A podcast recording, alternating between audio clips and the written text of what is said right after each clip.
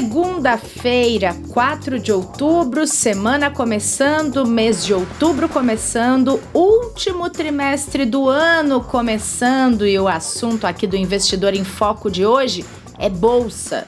O que esperar desse mercado para os últimos meses de 2021? Kleber, você já está por aí? Bom dia, Rê. Bom dia, boa tarde, boa noite aos nossos ouvintes. Estou aqui para essa reta final de 2021 aí que está trazendo bastante preocupação e, ao mesmo tempo, oportunidade para os investidores, né, Rê? Que é isso que a gente vai conversar um pouquinho aqui. Verdade. E a gente piscou o ano terminou, né, Kleber? Verdade, voou, né? Mais rápido, talvez, do que a gente esperava. E com muita coisa acontecendo, como já era mais ou menos estimado, né? A gente já tinha essa perspectiva, mas a gente torce para que depois desse trimestre tão difícil para o investidor, principalmente em renda variável, né? Foi o segundo pior trimestre desde o início da pandemia, né? Então a gente só perde lá para o início de 2020. Vamos torcer aí para que o Vitor, nosso convidado, traga aí boas notícias né, e boas perspectivas para a gente. Muito bom. Então já vamos trazer o Vitor Natal para nossa conversa. Ele que é estrategista do Itaú BBA, focado em pessoa física e vai trocar essa ideia sobre bolsa com a gente hoje. Vitor, é um prazer ter você aqui. Seja bem-vindo ao Investidor em Foco. Bom dia, Renata. Bom dia, Kleber. Bom dia a todo mundo que nos ouve. É um prazer estar aqui com vocês hoje para falar um pouquinho sobre o mercado de renda variável. Bom, vamos começar então, Vitor, e para a gente dar um pano de fundo para essa conversa de terceiro trimestre, vamos só entender o que, que aconteceu com os mercados em setembro, hein? Esse mês foi apontado como tenebroso, o Kleber acabou de trazer que foi o pior trimestre desde o início da pandemia, e o que, que, a que, que se, se atribui esse mês tenebroso? Foi a crise na China? Foi a queda no preço de algumas commodities? Como é que você traz essa análise para gente, hein? Então, Renata, acho que o mês de setembro foi a continuação e a intensificação do que foi o trimestre como um todo, tá? É, no trimestre, nesse, nesse terceiro trimestre de 2021, a gente teve um cenário doméstico com inflação crescente e o Banco Central aumentando taxas de juros para combater essa inflação crescente. Uh, nos Estados Unidos, o que teve bastante em voga foi o tapering, que é aquele momento de retirada de estímulos da economia americana, que também teve peso no trimestre. Do ponto de vista global, a vacinação, e a gente ficou bastante feliz em ver que a vacinação evoluiu bem é, ao redor do mundo e que a variante Delta, que era uma preocupação, teve seu peso sim, mas não, não provocou todo o estrago que se imaginava que poderia provocar. E ainda aqui no Brasil, a crise hídrica veio ganhando uh, cada vez mais corpo e veio tendo cada vez mais impacto no, nas estimativas dos analistas, tanto do lado macro quanto do lado micro. E aí o que aconteceu em setembro, né? Em setembro a gente teve o agravamento da percepção de risco e a preferência por ações mais resilientes, de mais qualidade, com mais geração de caixa ou uma geração de caixa mais previsível, justamente pelo agravamento da crise hídrica, com os reservatórios das represas uh, em, em, baixa, né, as tarifas de energia em alta, uh, a inflação que continuou crescendo em setembro e também o evento do mês, que é o que diferencia o mês do trimestre como um todo, que foi o evento da Evergrande. E aí eu acho legal a gente fazer um comentário rápido aqui do uhum. que é a Evergrande e por que que isso teve um peso no Brasil. Né? a Evergrande é uma gigante chinesa do setor imobiliário, é uma empresa que conta com uma dívida de mais de 300 bilhões de dólares. Qual que era a preocupação, né? na verdade, quais são as duas preocupações que os investidores têm com essa empresa e como isso respinga no Brasil? A primeira preocupação é que isso não estaria só circunscrito à Evergrande. E o investidor começou a se perguntar se isso não seria a condição de várias outras empresas chinesas uh, e se essa alavancagem, né, essa quantidade de dívida das empresas chinesas, fosse um problema e começassem a, a criar problemas tanto de crescimento como com relação a pagamento de, de dívidas. E o segundo ponto é o quanto esse problema com as empresas chinesas poderiam contaminar a economia mundial e poderiam gerar algum tipo de crise é, e, e fa fazer outros mercados, como o mercado brasileiro, o mercado é, é, americano, sofrerem com isso também, tá? Então, de diferenças do, do semestre, do trimestre com relação a setembro, uh, eu citaria aqui como, como a, a, o grande ponto fora da curva a questão de Evergrande. Hoje, esse ponto parece que já está sendo endereçado. Uh, existem conversas com o governo chinês para se entender até que ponto o governo chinês sairia em socorro da Evergrande. E com relação ao resto do cenário, ele é um cenário bastante parecido com, com o trimestre, sendo que no Brasil a gente tem crise hídrica e inflação crescente, e no mundo a gente tem a questão do tapering nos Estados Unidos.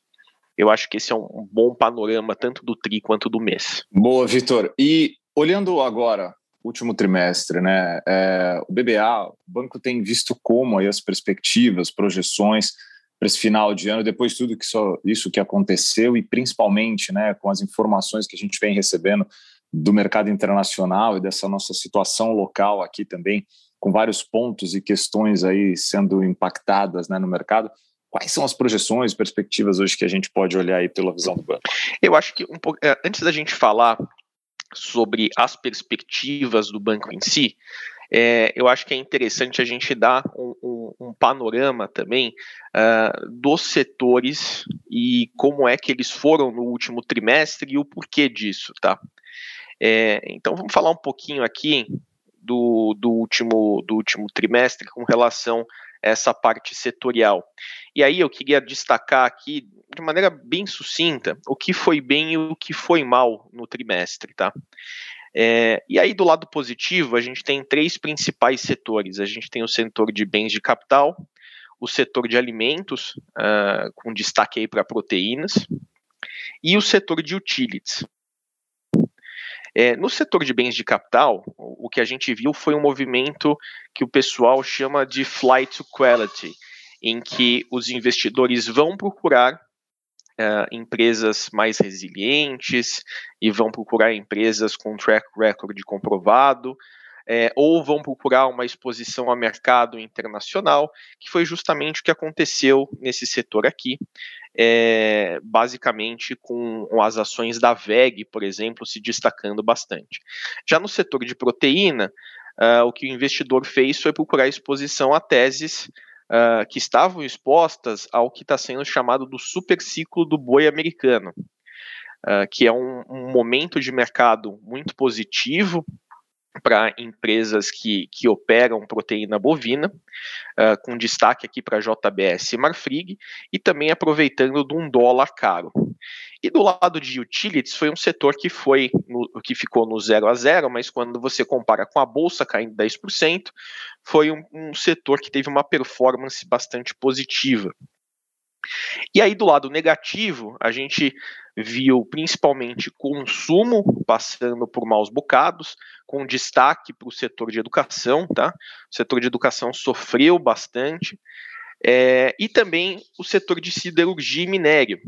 E aí isso se intensificou no último mês, na verdade no mês de agosto, metade do mês de agosto e o, e o mês de setembro, com a queda do preço do minério de ferro. Então, todas as empresas que tinham uma exposição a isso acabaram sofrendo de novo aí com destaque para a Vale, que foi a que mais sofreu, tá?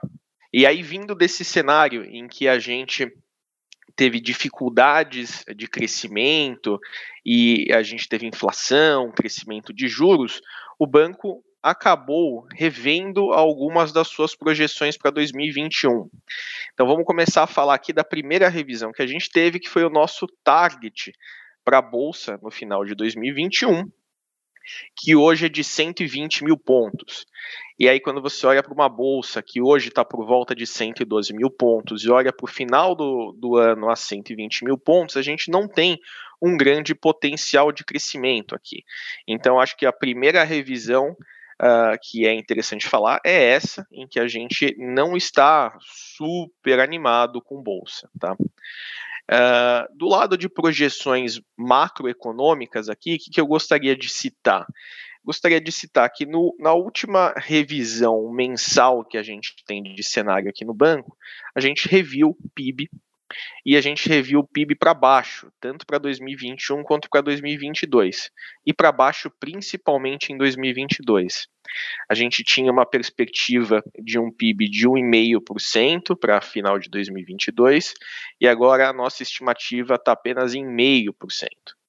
É, e na contramão, a gente tem as nossas expectativas de juros e inflação, que para 2021, agora falando de 2021, a gente tinha uma perspectiva de inflação a 7,7, ela foi aumentada para 8,4, e na mesma toada a gente teve um, uma taxa Selic com expectativa indo de 7,5 para 8,25.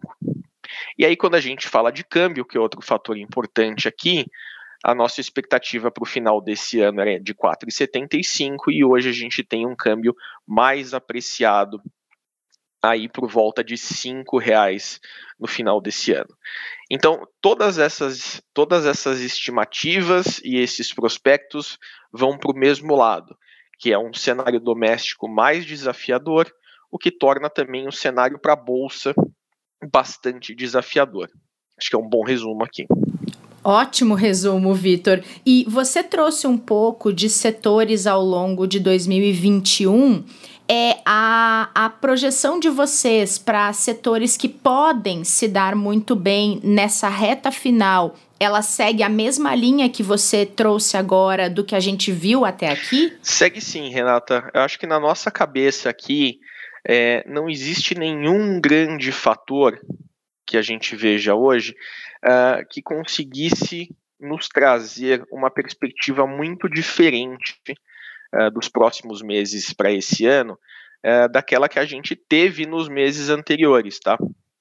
Então hoje a gente acredita que o caminho não seja mais um setor especificamente é, ou uma grande tese que embase todos os nossos investimentos, mas sim alguma coisa mais pontual em que a gente vai fazer o stock picking, em que a gente vai escolher as nossas ações é, nas minúcias, a gente vai olhar tese a tese.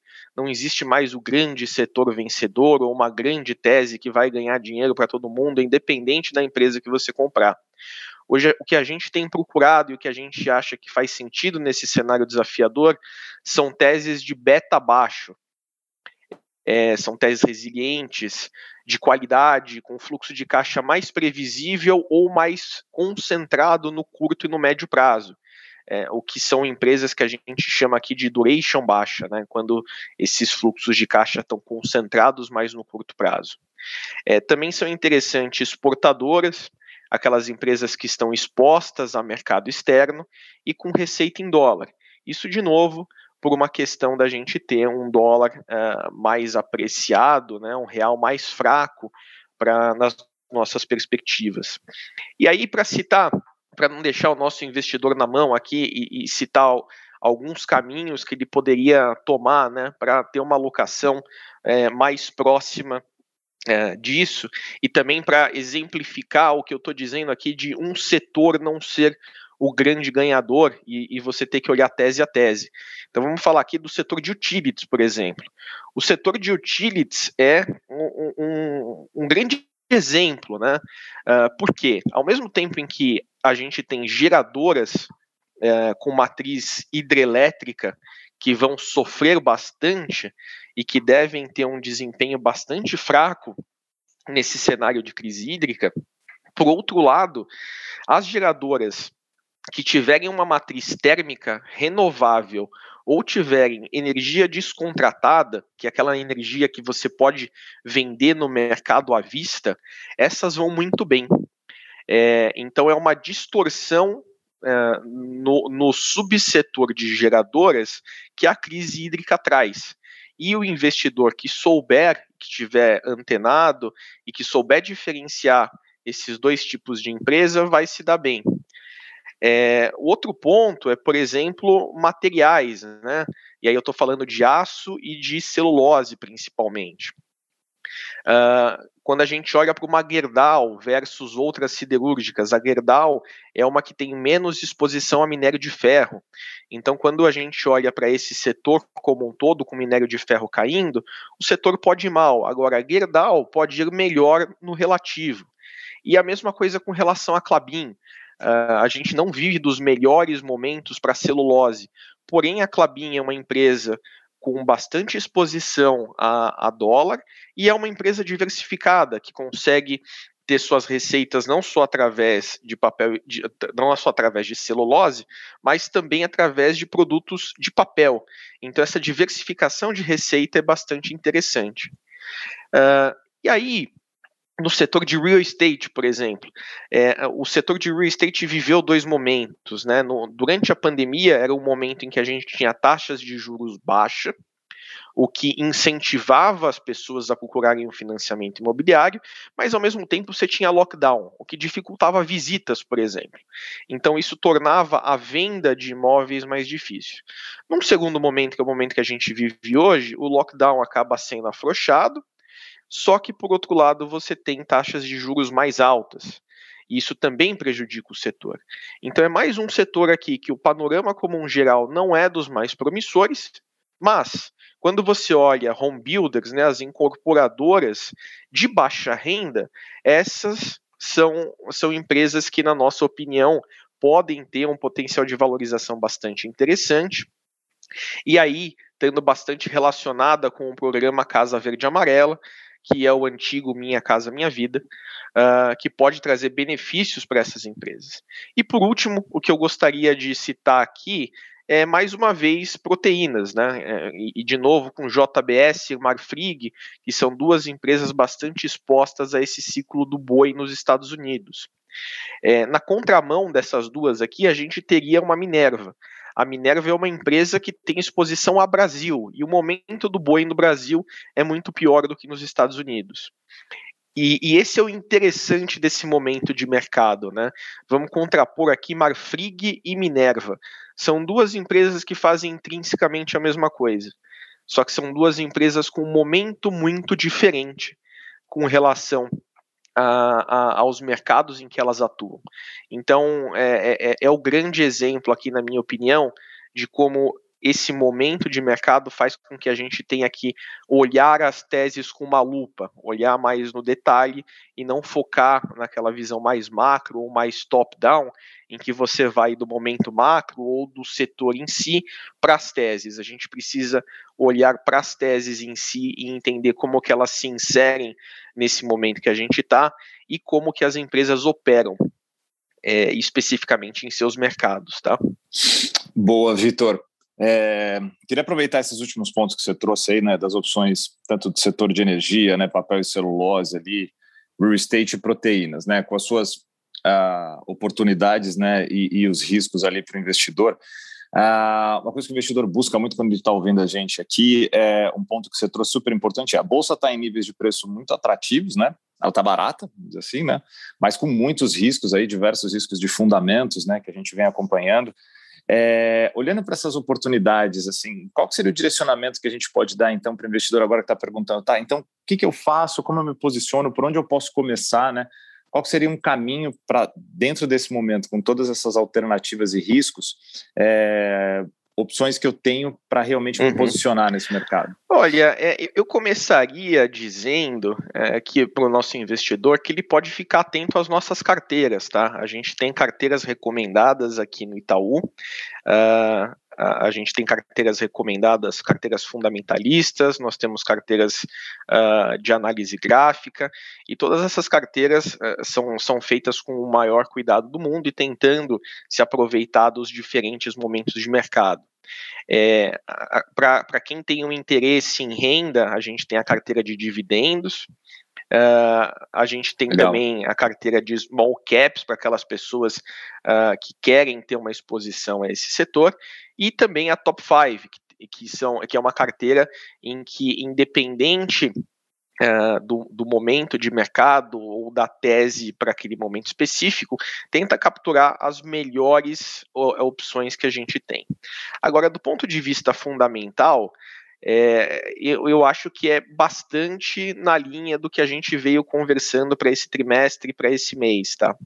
É, eu ficaria longe de teses com beta muito alto, teses de crescimento muito expressivo, é, ou teses de duration muito longa, aquelas teses em que os fluxos de caixa estão muito para o longo prazo ou já na perpetuidade. É, essas teses devem sofrer mais nesse momento de mercado. E a gente deve começar a ver alguma melhora para essas empresas a partir do momento que a gente começar a tirar alguns riscos uh, do horizonte. Uh, ou, ou, riscos ou, ou, na verdade, fontes de volatilidade, né, como, por exemplo, eleições em, em 2022, uh, e, e, coisas do gênero, tá? Ver um arrefecimento da inflação também seria algo muito benéfico e ter uma ideia uh, mais clara de qual que vai ser a taxa de juros teto no final desse ciclo de alta de juros também vão ajudar bastante. Então, para o curtíssimo prazo, não tem nada muito diferente no cenário. Quando esses pontos que eu citei começarem a acontecer, a gente provavelmente vai ter um cenário de menor risco e essas teses mais delicadas podem começar a andar de novo. Então, o conselho aqui seria: fique em coisas com um grau de risco menor, procure empresas de qualidade ou procure empresas uh, que estão num valuation efetivamente muito descontado e espere um momento em que a gente começar a ver um risco menor do ponto de vista macro, principalmente, para começar a alocar nessas teses um pouquinho mais apimentadas. Muito bom, Vitor. E vamos deixar aqui na descrição do episódio o link para a Itaú Corretora, porque é por lá que a pessoa consegue acessar essas carteiras recomendadas que o Vitor acabou de falar. Antes da gente encerrar este episódio, Queria pedir para o Kleber trazer a agenda da semana, Kleber. A gente sempre traz na segunda-feira quais eventos nossos investidores e nossas investidoras precisam ter no radar para acompanhar o mercado. O que, que a semana nos reserva, hein, Kleber? Legal, Rê. Vamos lá, praticamente primeira semana né, cheia que a gente tem aí né, do mês de outubro, né? Uh, destaques principalmente lá fora, né? A gente tem a reunião da OPEP+, uh, que vai acontecer hoje, né? Tem encomendas ali à indústria nos Estados Unidos. Amanhã, começando aí a olhar para a atividade global, a Alemanha, a zona do euro, Estados Unidos vão divulgar seus PMIs compostos, né? Na quinta-feira a gente tem a China fazendo essa divulgação e na sexta-feira o tradicional relatório, né, de empregos lá, o payroll nos Estados Unidos que acontece né, a sua divulgação ali uh, na primeira sexta-feira do, do mês, sendo que aqui no Brasil, né, amanhã a gente vai saber o resultado da produção industrial de agosto, que é muito importante também para a gente falar e entender um pouquinho melhor como é que está andando a questão da atividade industrial por aqui. Vendas no varejo na quarta, uh, que a gente teve aí os comentários muito bons do Vitor falando um pouquinho de como é que está também essa questão do varejo, seus impactos, né? E a prévia do IGPM e aí de inflação que a gente tanto vem acompanhando, né? Com o IPCA de setembro sendo divulgado na sexta-feira. Mas é, é legal a gente dizer que as questões ligadas ao orçamento nos Estados Unidos, assim como auxílio emergencial e extensão desse, né, com os ajustes também do Bolsa Família, ficam no radar dos investidores. É, e essas discussões internacionais sobre o petróleo, que até a gente vai ter hoje um pouquinho mais de sinalização com a reunião da OPEP+, é, vão poder gerar alguns impactos às empresas no mercado local que são ligadas à commodity, né? E, segundo o presidente da Petrobras, né, um represamento de preços pode acabar gerando aí um desabastecimento de combustível no país, que poderia também gerar algumas preocupações a mais, além daquelas que a gente já tem por aqui. Então, são os principais pontos aí para o investidor acompanhar ao longo da semana, tomar cuidado e também tentar encontrar essas oportunidades muito bem apresentadas aí pelo Vitor que a gente tem para esse último tri. Muito bom, Kleber, obrigada. E Vitor, foi um prazer ter você aqui com a gente. Vamos fazer mais vezes essa atualização de mercado, de cenário para bolsa. Obrigada e bom trimestre para você. Obrigado, Renata. Obrigado, Kleber. Foi um prazer estar aqui com vocês. E sempre que vocês quiserem, vou ficar muito feliz em bater esse papo. Valeu, Vitor. Obrigado. Parabéns aí. E Kleber, sexta-feira a gente vem falar de PCA, combinado? Combinado. Torcendo aí para a gente já ter algum sinal de melhora nessa questão de pressão da inflação. Né? Sexta-feira a gente está de volta aqui. Obrigadão, ótima semana a todos. Para você também. E obrigada a todo mundo que acompanhou essa abertura da semana aqui no Investidor em Foco. Voltamos nessa terça com o professor Martim Iglesias. Boa semana para todo mundo e até lá. Todos os dias, aqui no Investidor em Foco, uma conversa descontraída sobre investimentos, mercado e planejamento financeiro. Aqui você fica por dentro das principais discussões e movimentações que podem impactar seus investimentos. Ah, e nosso encontro é sempre na hora do almoço.